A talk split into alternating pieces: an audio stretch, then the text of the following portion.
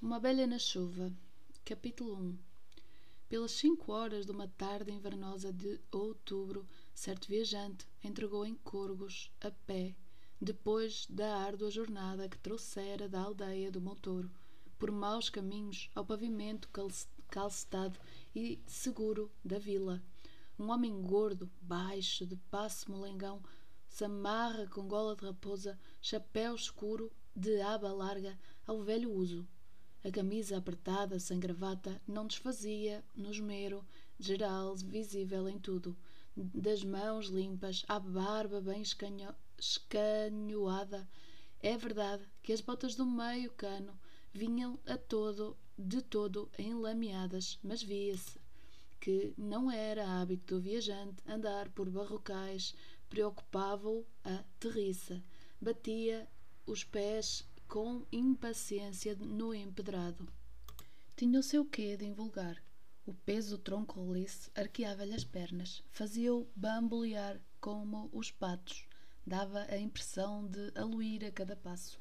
A respiração alterosa dificultava-lhe a marcha. Mesmo assim, galgara duas léguas de barrancos, lama invernia. Grave assunto o trouxera, de certo, penando nos atalhos gandareces por aquele tempo desabrido. Havia sobre a vila, ao redor de todo o horizonte, um halo de luz branca que parecia o rebordo de uma grande concha escurecendo gradualmente para o centro até se condensar num côncavo alto e tempestuoso. Ameaçava chover. O, o vento ia descolhendo as nuvens e abria caminho à grossa chuvada que a tarde esperava. O homem cruzou a praça devagar, entrou no café Atlântico e sacudiu as botas com cuidado no capaz de arame. Sentou-se, pediu um brandy e engoliu num trago. Na sua lentidão natural, era, uma, era a única coisa que fazia com alguma pressa. Encostava o cálice à, bo à boca bem aberta, imobilizava-o um momento e de seguida, um golpe brusco, num golpe brusco, atirava o brandy à garganta. Repetiu a operação segunda e terceira vez. Pagou e saiu. Atravessou de novo a praça, batendo pausadamente o tacão das botas, deixando cair os últimos pingos do lama. Dirigiu-se à redação da comarca de Corgos sempre no mesmo passo oscilante e pesado, como no chão as folhas quase podres dos plátanos. Capítulo 2 Uma abelha na chuva o, o escritório de Medeiros, diretor da comarca, era escuro e desconfortável. Uma vulgar secretária de pinho, dois ou três cadeirões com almofadas de palha, um quebra-luz de miçanga na, na lâmpada do teto e montes de jornais ao canto cheirava a pó, como um caminho de estio. Sente-se, faz favor. O visitante sentou-se e, abrindo a carteira, tirou uma folha de papel cuidadosamente dobrada. Para sair no próximo, no próximo número do jornal, se puder ser, pago o que for preciso. O Medeiros desdobrou o papel. Desfez-lhe com os vincos, um a um, com a unha, do polegar, a unha da viola e pôs-se a ler. Daí a nada erguia os olhos assombrado. E quer o senhor que eu lhe estampe uma coisa destas na comarca? O outro baixou o rosto inexpressivo. Exatamente. Afastou a papelada da secretária para os lados, como se lhe faltasse o ar.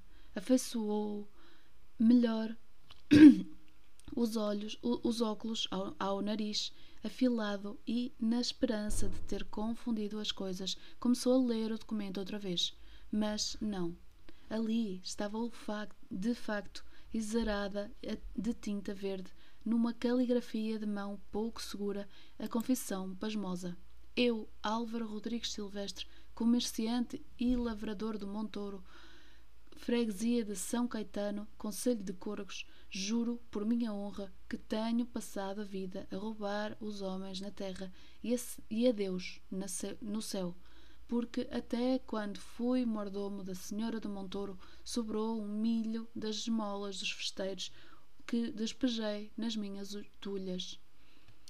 Para alguma vanguarda, juro também que lhe foi insta também que foi a instaga instagações de Dona Maria dos Prazeres, pessoa de Alva San Sancho Silvestre, minha mulher, que andei de roubo em roubo ao balcão nas feiras, uma soldada dos trabalhadores e na legítima de meu irmão Leopoldino, de quem sou procurador vendo-lhe os pinhais sem conhecimento do próprio.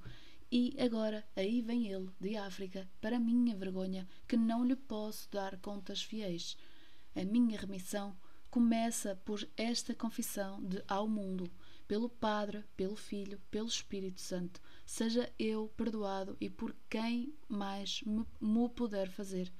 Saiu de, da sua prim, segunda leitura, da primeira de boca aberta, que um sujeito arredondasse um tanto os, um tanto os preços de balcão, percebia que descesse a extorquir os alqueires de milho aos sobejos de um santo, percebia também que, enfim, dando real valor a uma procuração, vendesse meia dúzia de pinhais alheios, porque é que não porque é que não havia de perceber se as tentações com mil demónios são tentações para isso mesmo.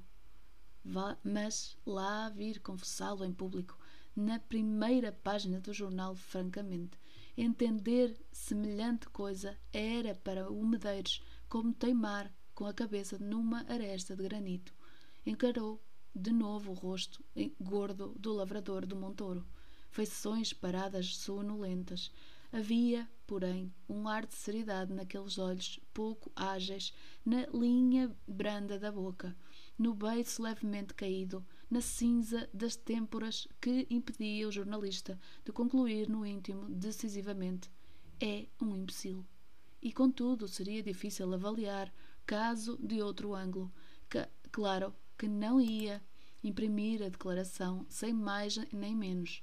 A coisa tinha a sua gravidade tem a sua gravidade, envolve terceiros.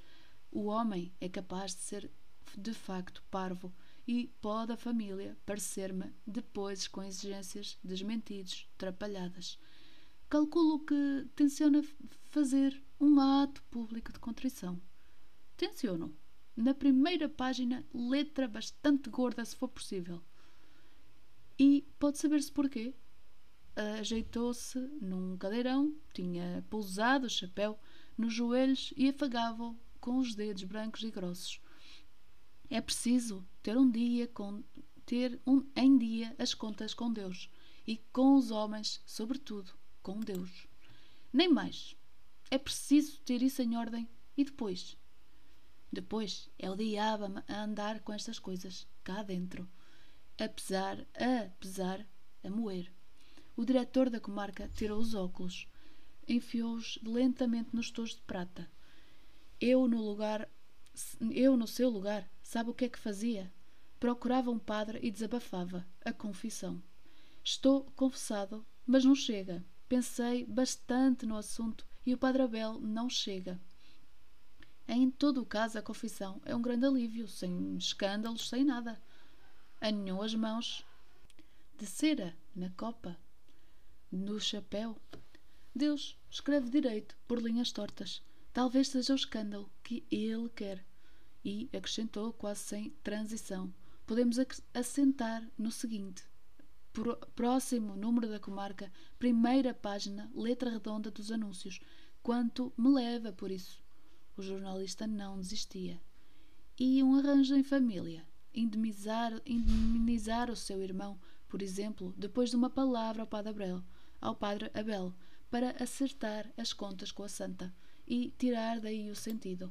Dos lábios de Álvaro Silvestre caiu sobre a insistência do outro a mesma pergunta de há momentos. Quanto me leva, afinal? As palavras rolam, rolaram nítidas, desamparadas.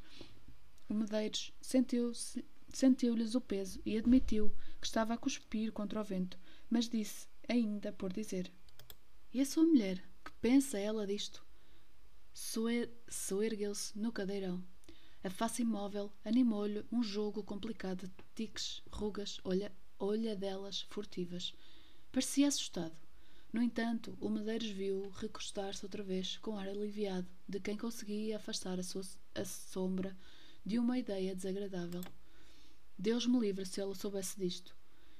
Há de sabê-lo, quando o jornal sair. Encolheu os ombros, sorriu pela primeira vez. Nessa altura é-me indiferente, claro. Como dizia o outro, burro torto, cevada ao rabo. Teve ainda um breve sobressalto. Se ela o soubesse agora e me, me impedisse, a confissão é que era um entalanço. Mas apressou-se a bater os, os, o nó dos dedos com a secretária de Medeiros. Na secretária de Medeiros. O diabo seja surdo, cego e surdo. Capítulo 3 Uma abelha na chuva. Antes da chuvada estalar no pavimento, entrou pela vila a toda abrida de um carrete, de uma charrete, de um rodado silencioso. A égua castanha espumava entre os varais, o, o cocheiro alto e, e ruivo fez estacar o animal em frente do café Atlântico e saltou da boleira para receber as ordens da dona da charrete, uma senhora pálida, de meia idade, agasalhada de um chá de lã, num chale de lã, e com manta de viagem enrolada nas pernas. Pergunta no café se o viram. O ruivo saltou, voltou daí a nada, com indicações precisas. Esteve no café e, há coisa de um quarto de hora, foi para o jornal. Para o jornal? Sim, senhora. Vamos lá ao jornal, disse ela brevemente, numa ponta de rouquidão. A charrete rodeou a praça, parou diante da comarca. A senhora sacudiu a manta de viagem e o cocheiro ajudou-a ajudou a, a apiar-se. Leva a égua a beber. Não te demores, disse ela. Enquanto o ruivo tornava enquanto o ruivo tornava -o a subir para a boleira, empurrou ela a porta do jornal. Rompeu pela saleta de espera, indagou o empregado do Medeiros se tinha estado ali um sujeito gordo, baixo, de samarra, e, como o rapaz lhe apontasse o escritório, entrou.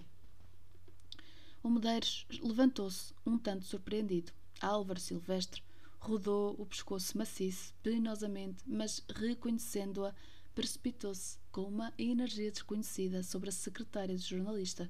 Agarrou o papel em que escrevera a confissão, amarfanhou como uma rapidez que pôde e que pôde e sumiu-se no bolso da samarra. A sucessão brusca de movimentos atarantou. O chapéu rolou-lhe para o chão. Hesitou entre apanhá-lo e dizer qualquer coisa. As pernas tropeçaram-lhe uma na outra e recaiu no chão, desamparado. A mulher sorriu. Incomodei-o ao que vejo. Não me apresentas, Álvaro. Mas o marido era uma concha de silêncio, pasmado, e ela própria se apresentou. Marido dos prazeres, Pessoa de Alva Sancho, Silvestre. Destacou com ironia o sobrenome do marido, o Medeiros, gaguejou. Muito, muito prazer. E indicou-lhe um cadeirão. É então o senhor quem dirige a comarca? Examinei, examinava os móveis pobres do escritório e continuava a sorrir. O vestido de veludo escuro afagava-lhe o pescoço numa gargantilha rendada e branca, como um leve colar de espuma. As mangas enfumada, enfunadas vinham, vinham morrer aos pulsos na mesma altura breve e nítida, donde a mão nervosa emergia longamente. Um pouco antiquado tudo aquilo, mas ficava-lhe bem. Adelgaçando-a, e havia um toque excitante no contraste que fazia o vestido sombrio e a palidez das feições. Malares salientes, os cabelos negros aconchegados num novelo espesso e entraçados, entraçados numa sobre a nuca. A, bo a boca de lábios túmidos os olhos grandes, vivos, quase ansiosos, caídos pelos ombros.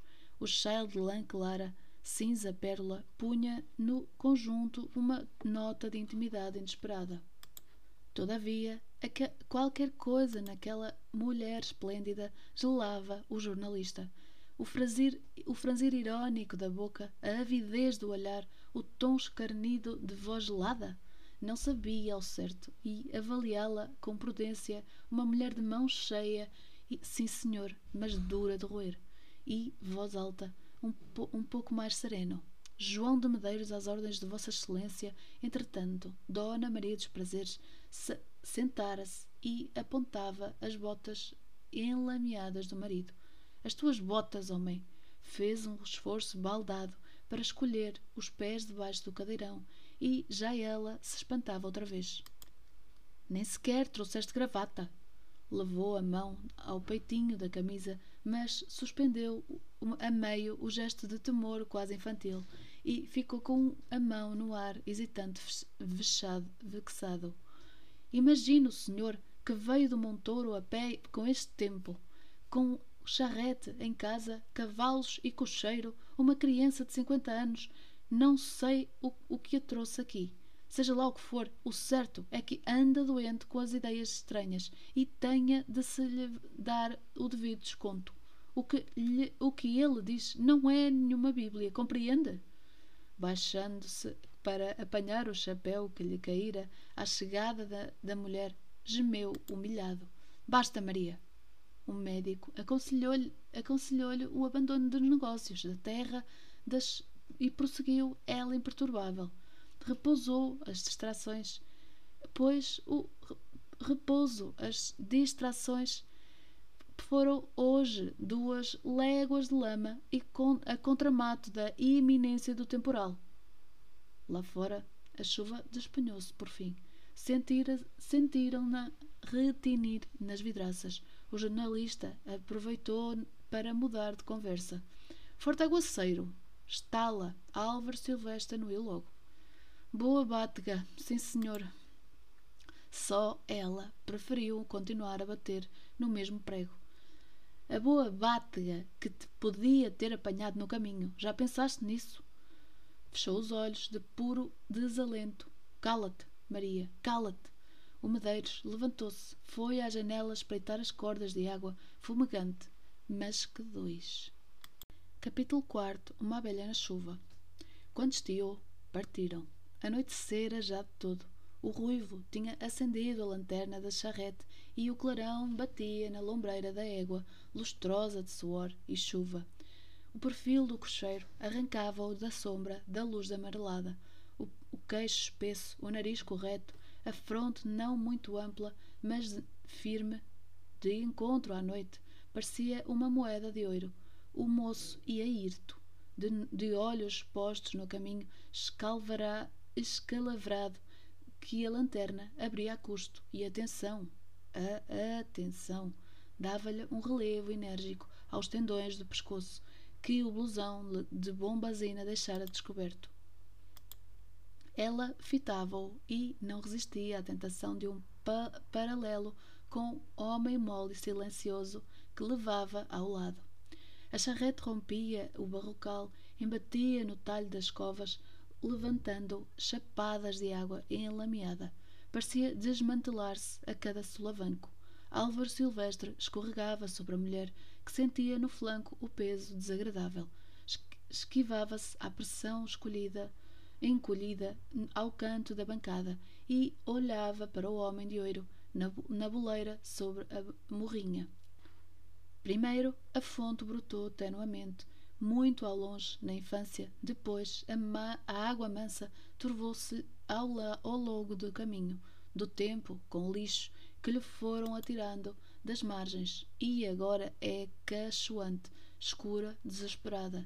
A ruína entrou na, na casa de Alva. Dinheiro, terras, móveis, levando pela, levados pela voragem.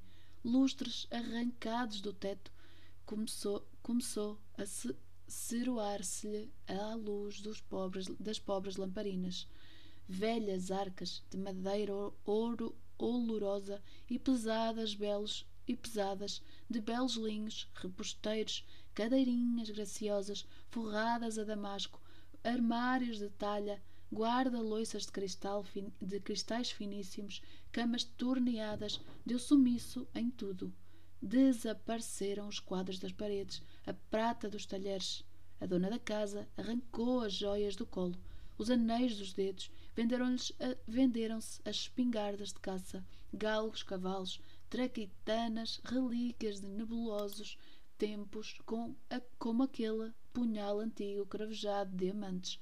E quando ele fez dezoito anos, o pai Fidalgo, que era pessoa alva, e Sancho, descendente de um Coldemor, de, de guerreiro de linhas de Elvas e primo do bispo missionário de Coxim, negociou o casamento da filha com os silvestres do Montouro, lavradores e comerciantes, sangue por dinheiro, a franqueza de um homem sem outra alternativa.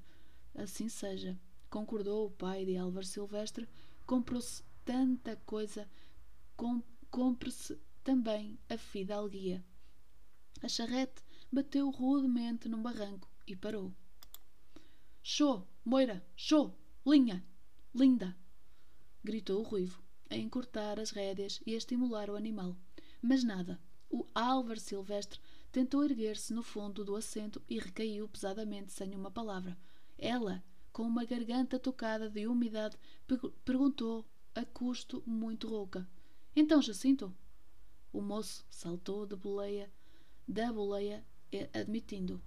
Só se o seixo partiu. Mergulhou debaixo da charrete. Qual partiu? É que o é o que se chama aço. Pôs-se de pé e, metendo o ombro à traseira do carro, deu uma ajuda à égua. Lá galgaram, por fim, o, a, a, o socalco barrento. Com o breve desequilíbrio das coisas que lhe margeavam o pensamento, o fio das recordações quebrou-se. A marcha suspensa da charrete, o esforço inútil do marido para se levantar, o silêncio cortado pelo diálogo com o cocheiro, o, o poisar mais audível da chuva miúda no oleado da capota mareavam a nitidez das velhas imagens com um lago que estremece. Apesar disso, a viagem continuou. Agora e no passado, não era possível resistir a um casamento como o seu, senão enquistado numa ca casca de hábito, a gosto, o gosto de viver. O, as emoções, os desejos, o amor, ou então Álvaro Silvestre tornou-se a resvalhar-lhe para cima e ela interpôs o cotovelo entre dois entre os dois e cravou os olhos no cocheiro inteiriço como um bloco atento à noite e à estrada. Ou então aquilo homem devi, aquilo homem devia-se ser aquele pedaço de terra da terra doirada que a treva contornava.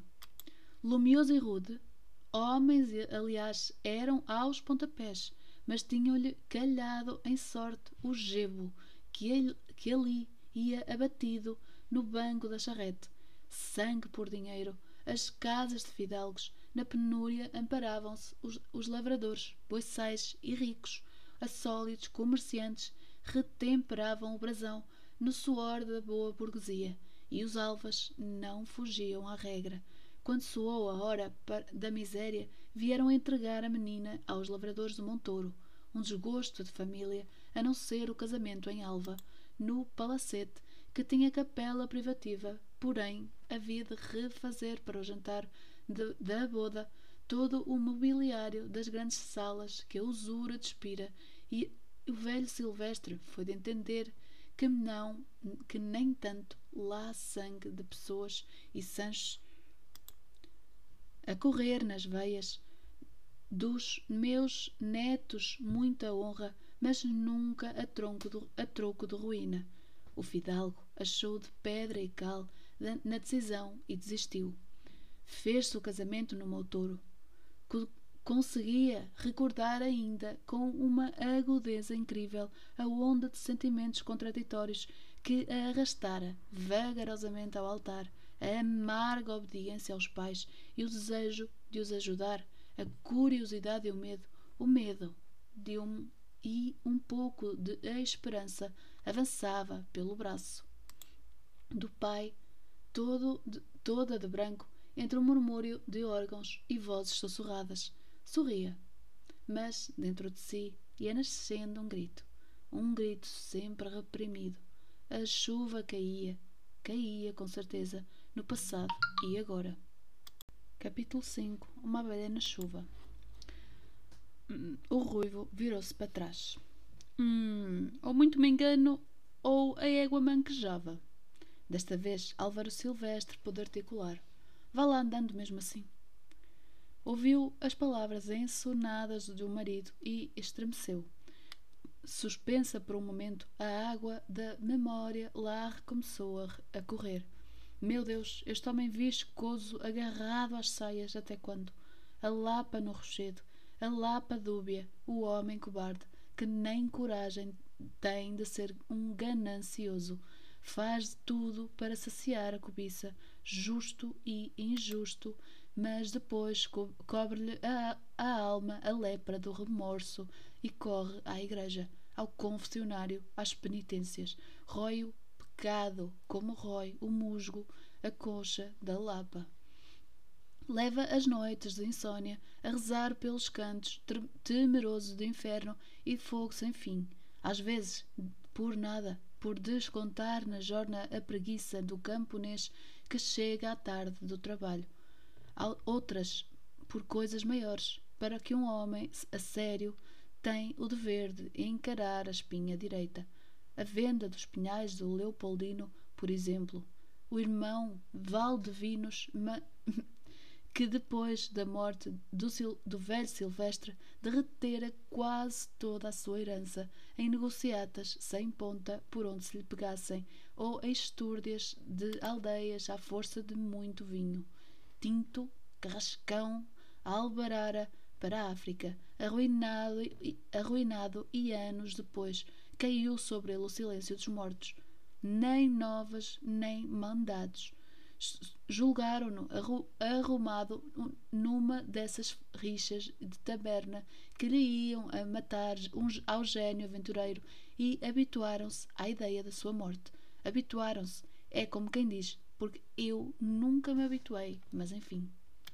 A madeira começara a subir vertiginosamente com a guerra e Álvaro Silvestre, com o irmão nomeara que o irmão nomeara procurador lembrou-se da fortuna remanescente do outro, meia dúzia de pinhais velhos e encorpados e que ganhavam de súbito um valor considerável. Que dizes tu, Maria? Vendem-se os pinhais? Talvez ele não tenha morrido. Ora, está morto e remorto. Sabe-se lá.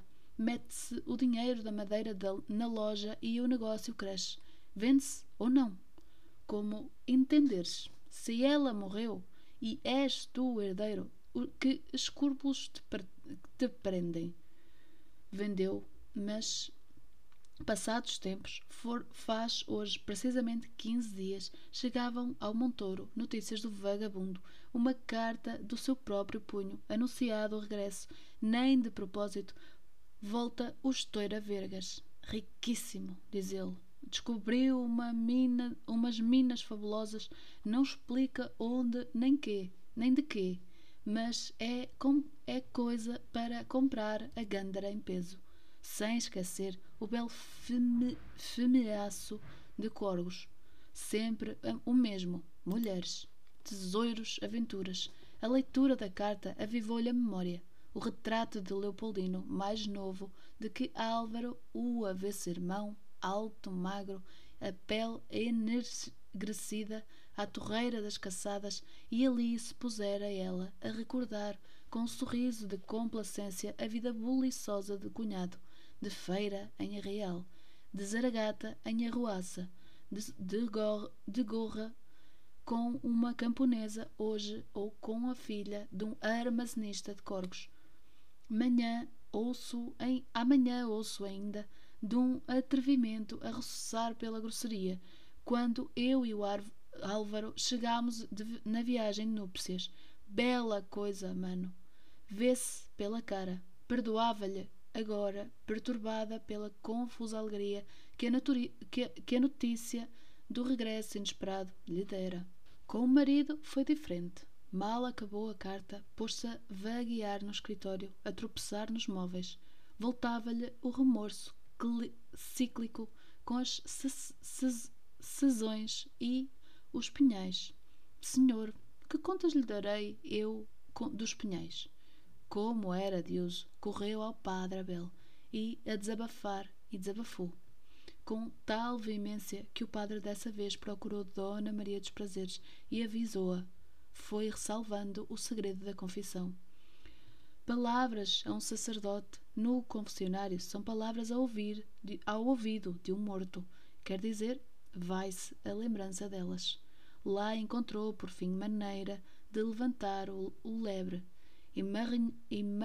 Emaranhou-se a, a, a lebre ao princípio numas cautelas sibilinas que o padre punha no deslindar da meada, mas acabou por correr ao, em campo aberto e o caso era de Álvaro Silvestre.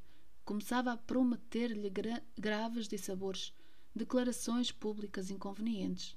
Dona, pra, Dona Prazeres, como já as fez ao Antunes antes de me procurar para a confissão. É claro que chamei o sacristão e pedi-lhe silêncio, mas o deslize pode repetir-se onde a minha influência não chegue. Declarações ao Antunes. Padre Abel? Exatamente, ao Antunes, que trazia a consciência cheia de, roubos até aos gorgomilos. O Antunes limitou-se a achar o dito engraçadíssimo, mas lançava a semente e a seara vai, vai crescendo Passou a mão devagar pela testa e permitiu-se um alvitre. É a altura de o entregar ao Dr. Neto. Talvez a telha seja passageira, em todo o caso, nunca fiando o Dr. Neto com ele. O Dr. Neto declarou cansaço, esgotamento, nervoso, a carroça fora dos eixos, enfim. A chave dessa fechadura é o repouso. Quanto mais repouso, melhor. Falava por falar conhecia bem o inferno, porque a vida, que a vida era dos Silvestre e no inferno repouso é difícil. Rece receitou brometos por descargo de consciência. Ao serão, ela comunicou o diagnóstico ao padre Abel, que ponderou, deu-lhe para a confidência e o melhor agora é impedir-lhe os desabafos indiscretos. Olhou nele, dona prazeres, se lhe se lhe ficava de olho. Não que os desabafos indiscretos comprometessem também a mim, mulher de um louco que anda a penitenciar pelos cantos a varrer diante de A e B, do sacristão Antunes, o lixo que lhe enche a consciência. Ainda bem que a misericórdia de Deus já te levou. Dão Fernando Egas Pessoa de Alvas Sancho, meu pai, ainda, ainda bem, ou acabarias por me ver discutida entre jornaleiros e almocreves. Já, lá vai a mulher do Silvestre ladrão. Aquilo é cada um ao, ao que mais pode, disse-me ele a mim. Começou a vigiá-lo, mas naquela tarde deixaram estendido no, no, no maple do escritório para, o, para um salto à cozinha experimentar uma receita espanhola de almôndegas e, ao voltar, que é dele? Voltou a casa, voltou a casa toda. Álvaro, Álvaro! Mandou. Procurá-lo à igreja, procurá-lo à igreja, à loja, nada. Desceu o pátio, a parelha e charrete, Jacinto.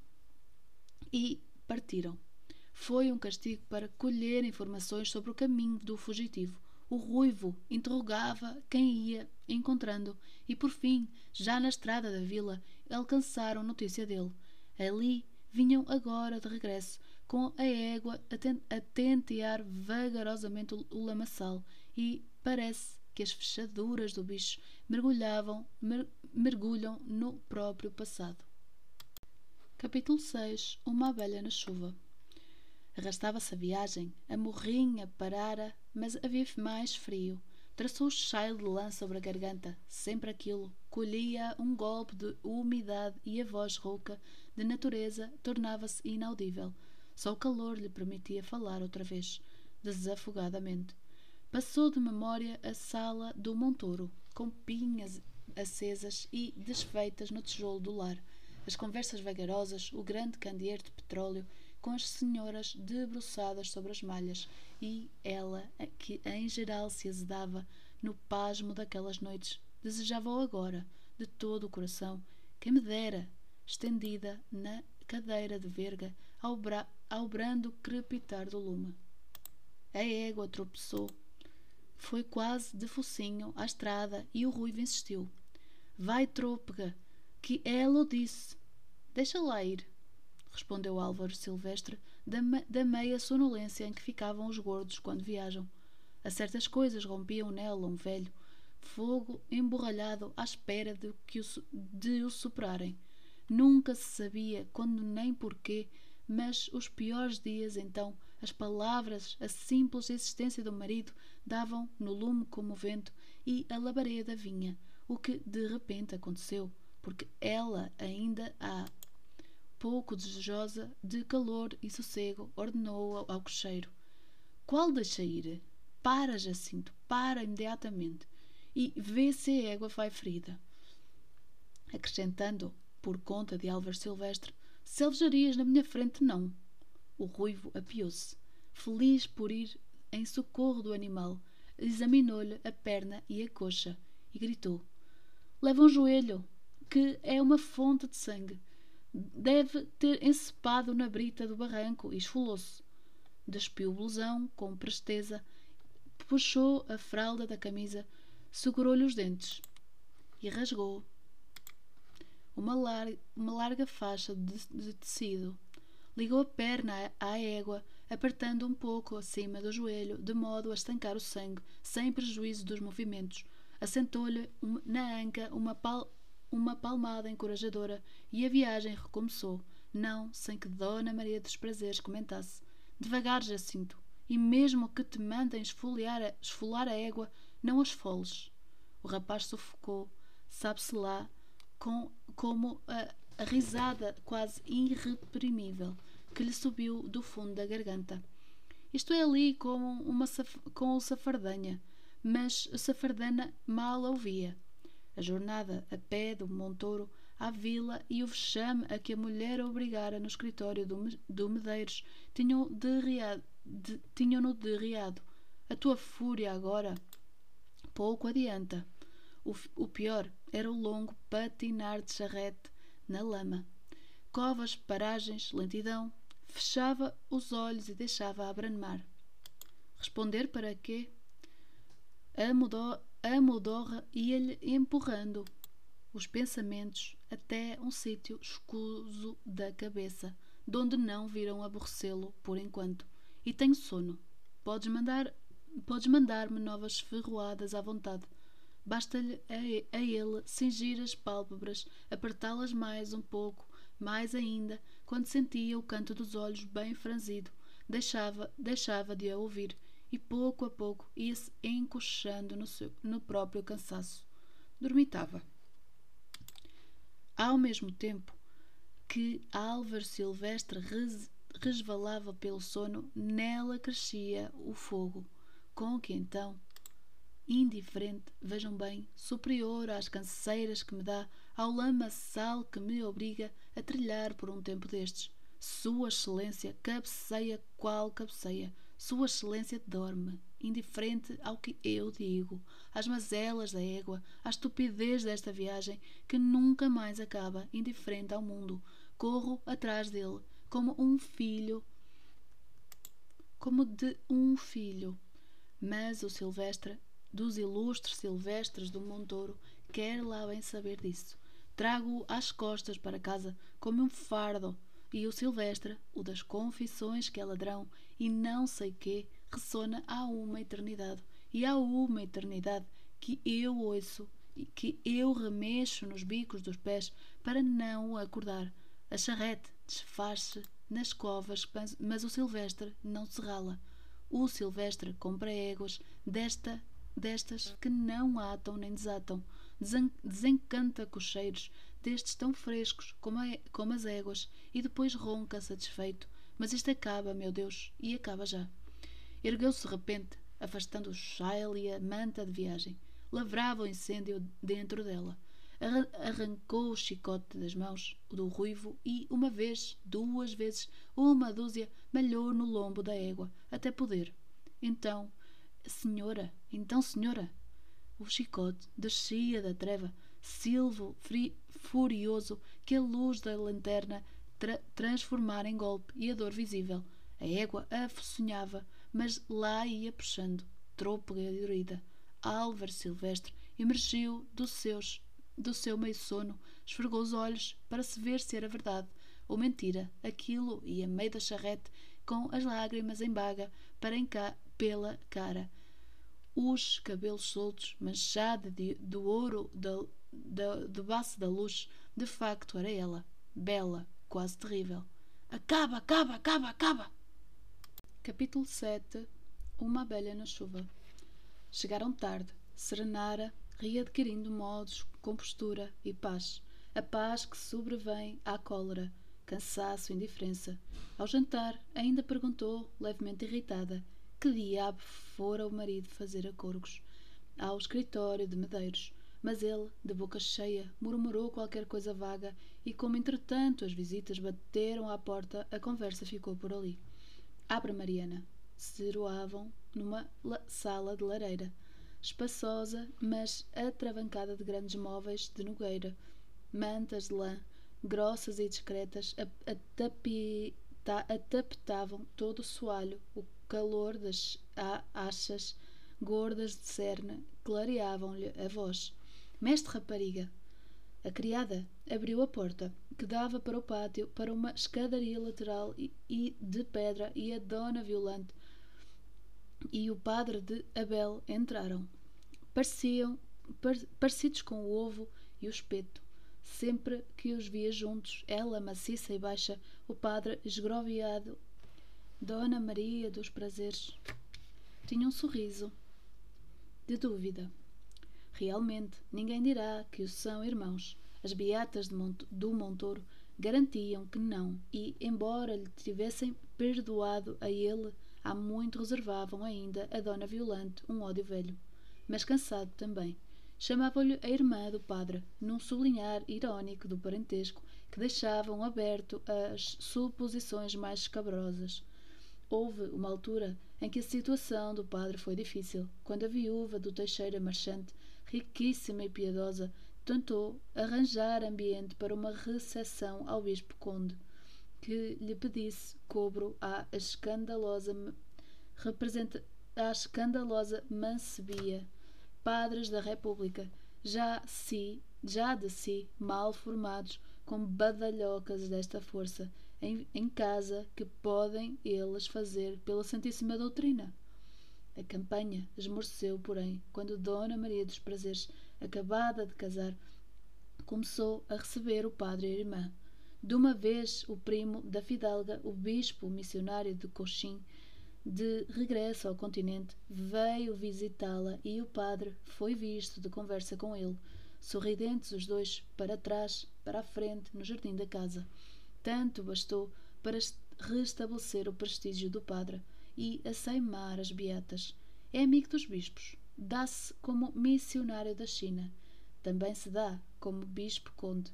E é dos poucos que lhe comem à mesa quando lá vai ao passo. O que a Teixeira nos ia arranjando, podíamos limpar as mãos à parede. Contudo, havia nelas um vinagre turvo de azedume, quando forçoso, quando era forçoso despejar em alguém.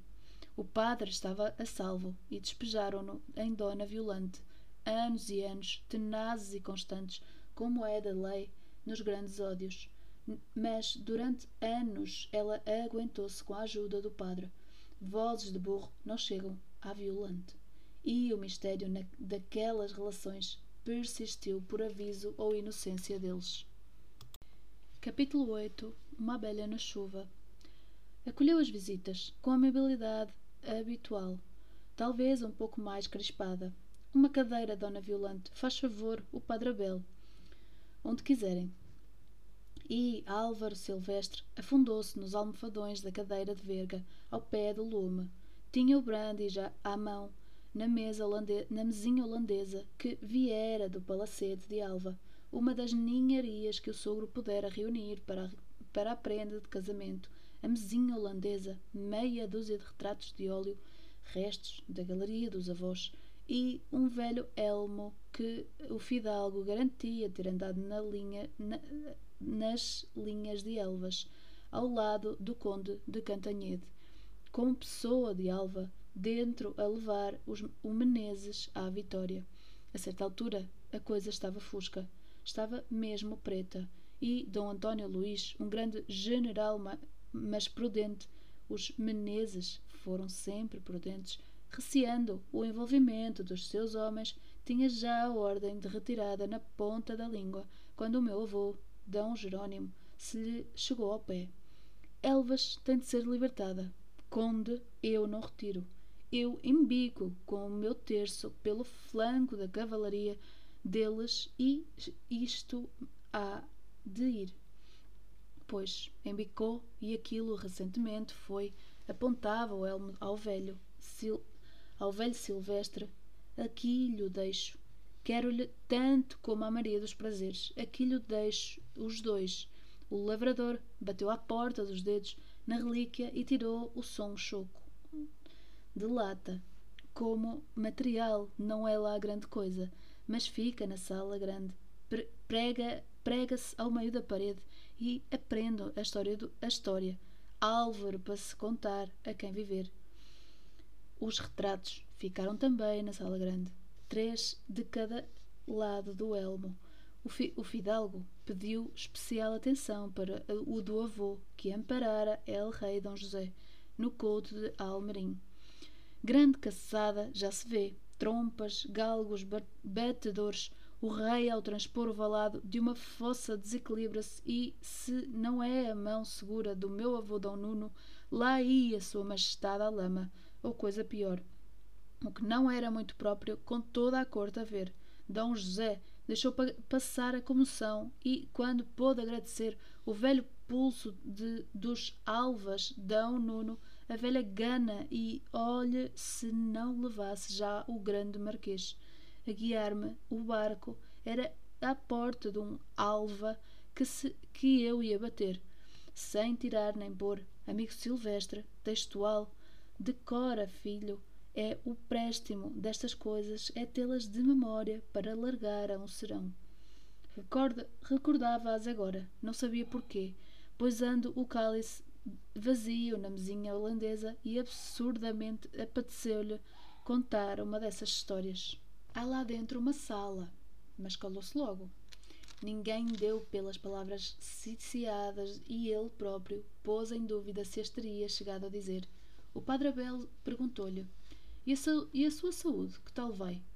Indo, elucidou sucintamente, a encher de novo o cálice. Dona Maria dos Prazeres, no entanto, alargou a brevidade da resposta às proporções mais educadas. Um pouco deprimido. Também o tempo não ajuda. Um outubro sisudo, com efeito. Pois, se eu, te, se eu tenho os nervos sãos, não ando bem. É claro que Álvaro há de ressentir-se. Estranho que a mulher não referisse a fuga do, para Corvos. De resto, pouco se lhe dava pôs os olhos de grande candeeiro de, no grande candeeiro de petróleo que ocupava o centro da mesinha e deixou-se ficar por uma golada de brandy na boca. A fazer bochechos lentos, distraídos. Dona Maria dos Prazeres falava agora da imagem de no nova de Nossa Senhora de Montouro, que tencionava oferecer à Igreja nos próximos festejos à Santa Tutelar da Freguesia. Encarregara-se de obra o mestre Antônio, um oleiro do sítio, que trocara muito o fabrico da loiça pelas imagens sagradas. Foi a, foi a semana passada à oficina dele e a Nossa Senhora vai adiantada. Cego, Padre Abel, nas, mas duas ma mãos abençoadas a mexer o barro. Com efeito é extraordinário, eu conheço-lhe um Santo Antônio em Curro Covo, que pede messas a qualquer outro. Quando Deus queria, do norte chovia, disse a Dona Violante, que era um adagiário vivo, e, erguendo a cabeça do bordado, explicou-se melhor. Quando Deus quer, até os cegos veem. A imagem é do tamanho natural. Dos ombros da Virgem desce um grande manto, que há de ser todo a ouro e branco. O menino ao colo, meio agasalhado nas, nobre, nas dobras do manto. O rosto da santa está quase acabado. É um primor. O Padre Abel verá. Lá irei, Dona Prazeres, e, se me permite, dar o meu conselho, porque, enfim, há certas coisas canónicas a vigiar, o cânon é por mim, por assim dizer. Estendeu a mão para a garrafa, voltou a encher o cálice.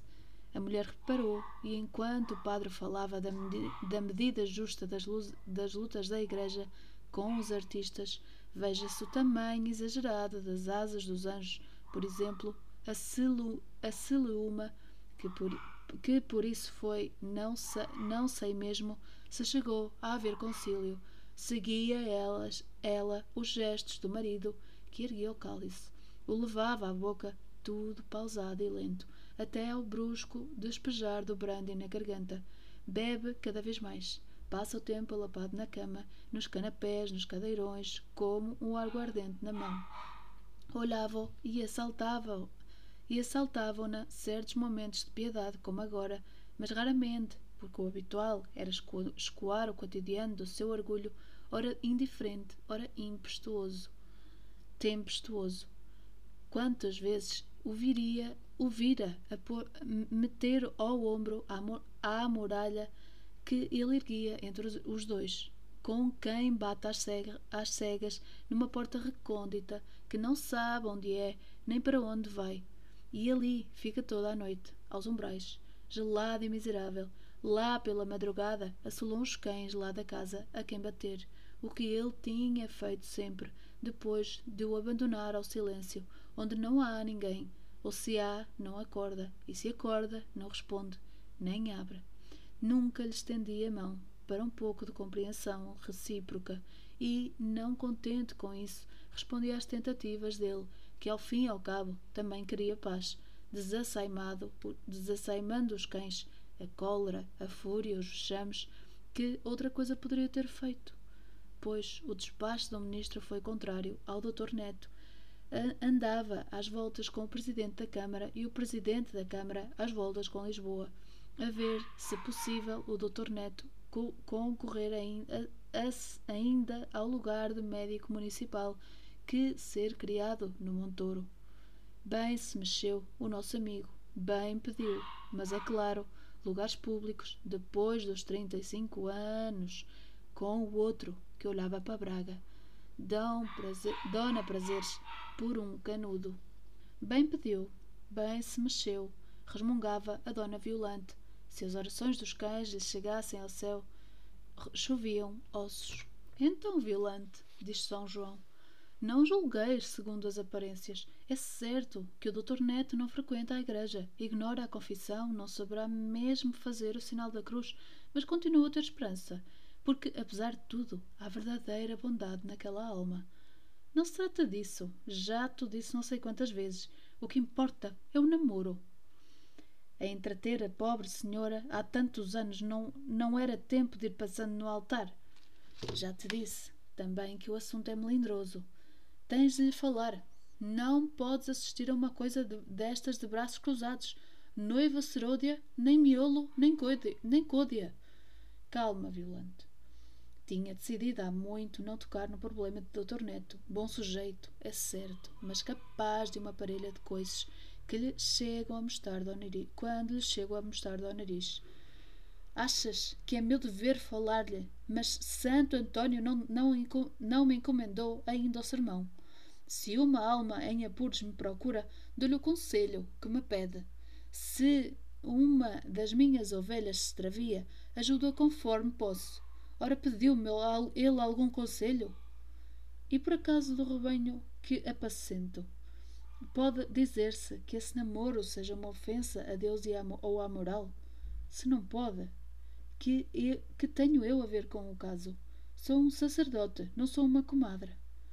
Exaltei-me, claro, mas recaiu em si depois e, batendo a, batendo a pontas dos dedos no ombro da Dona Violante, sorriu.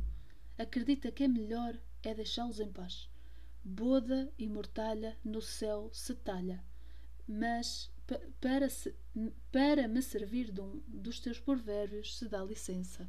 Capítulo 9 Uma abelha na chuva A meio do serão chegou Dona Cláudia, pálida e medrosa. Dava a aula diária e metia-se em casa. Recortava meticulosamente os folhetins do século encadernava-os depois em capas de carneira que ela própria pirografava, copiando as uh, paisagens de velhos calendários ou flores arrancadas às revistas dos bordados. À natureza? Não. Dona Cláudia temia a natureza. A chuva, o sol, o mar, o vento. Ignorava as flores, irrompem dos estrumes e a própria vida humana, as relações sociais, os pequenos equívocos da convivência, as conversas mais, mais acaloradas assustavam-na. O namoro com o Dr. Neto arrastava-se há anos e a culpa não era apenas dele. Um instinto profundo, que não lhe dava nome, avisava Dona Cláudia de que em tudo havia uma crueza que era melhor não desvendar. Se olhava para dentro de si, lá, lá entrevia-o ao fundo, um, num relance, essa mesma crueza asfixiada sobre cândidos folhetins ou, gira, ou girassóis imaginários, e asfixiavam-na mais. Recortava o exílio de amor com renovado zelo, pegava no cautério e, apertando o folhezinho de borracha, avivava a ponta de fogo.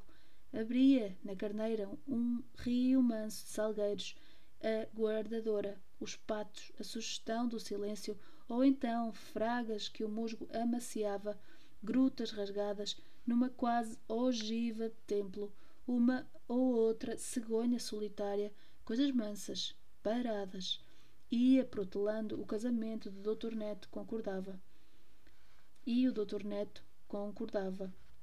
Também ele era tímido, a seu modo, embora amasse as coisas vivas e criadoras atascado até ao pescoço na vida do Montouro, sabia bem o que custava uma, uma espiga de milho aos homens e à terra. Conhecia as escuras germinações de um girassol ou de uma rosa, porque ele próprio os plantava para suas abelhas.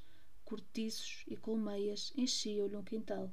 Seguia des desveladamente o trabalho e o sono dos bichinhos, sábios comedores de pólen como ele dizia.